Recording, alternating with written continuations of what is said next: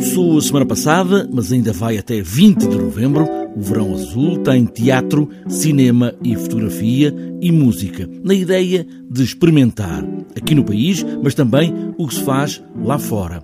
Esta edição tem por base as preocupações destes dias: direitos humanos, igualdade e precariedade.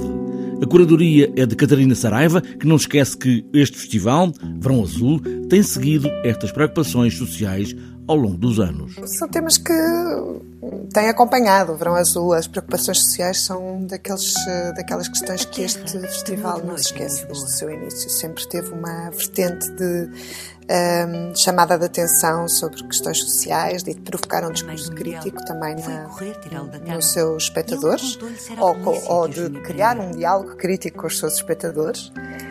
Um, e, e, este ano, na realidade, eh, esta programação decorre muito de, eh, de desafios que foram lançados alguns dos criadores, mas também de aproveitar algumas das, eh, das criações que já existem no setor e que chamam a atenção sobre questões que nos interessam. Uma das marcas desta edição 10 do Verão Azul é uma exposição de fotografia feita em desafio à fotógrafa Pauliana Valente Pimentel para fotografar as muitas comunidades ciganas que existem entre Faro e Lolé, a que chamou Faro Oeste. Trabalhar o entre as, as uh, o entre fronteiras, entre territórios, entre uh, uh, Lolé e Faro, e que foi precisamente o que é que está entre estes territórios. São muitas comunidades ciganas uh, que ninguém quer que pertençam a lado nenhum e que a Pauliana Pimentel tem fotografado já há algum tempo. Catarina Saraiva relembra que este festival Verão Azul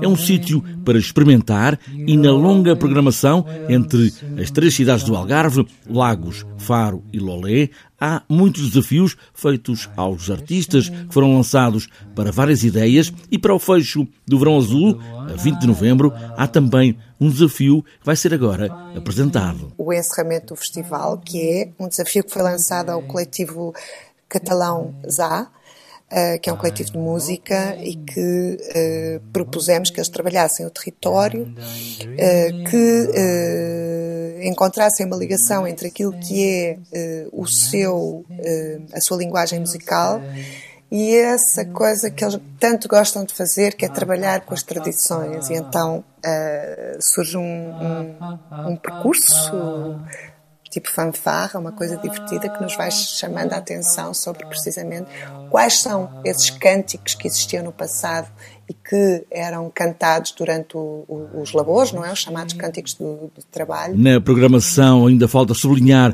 o artista multidisciplinar Miguel Bonneville, o encenador Alex Cassal e a realizadora Luciana Fina. São alguns dos nomes do Verão Azul deste ano.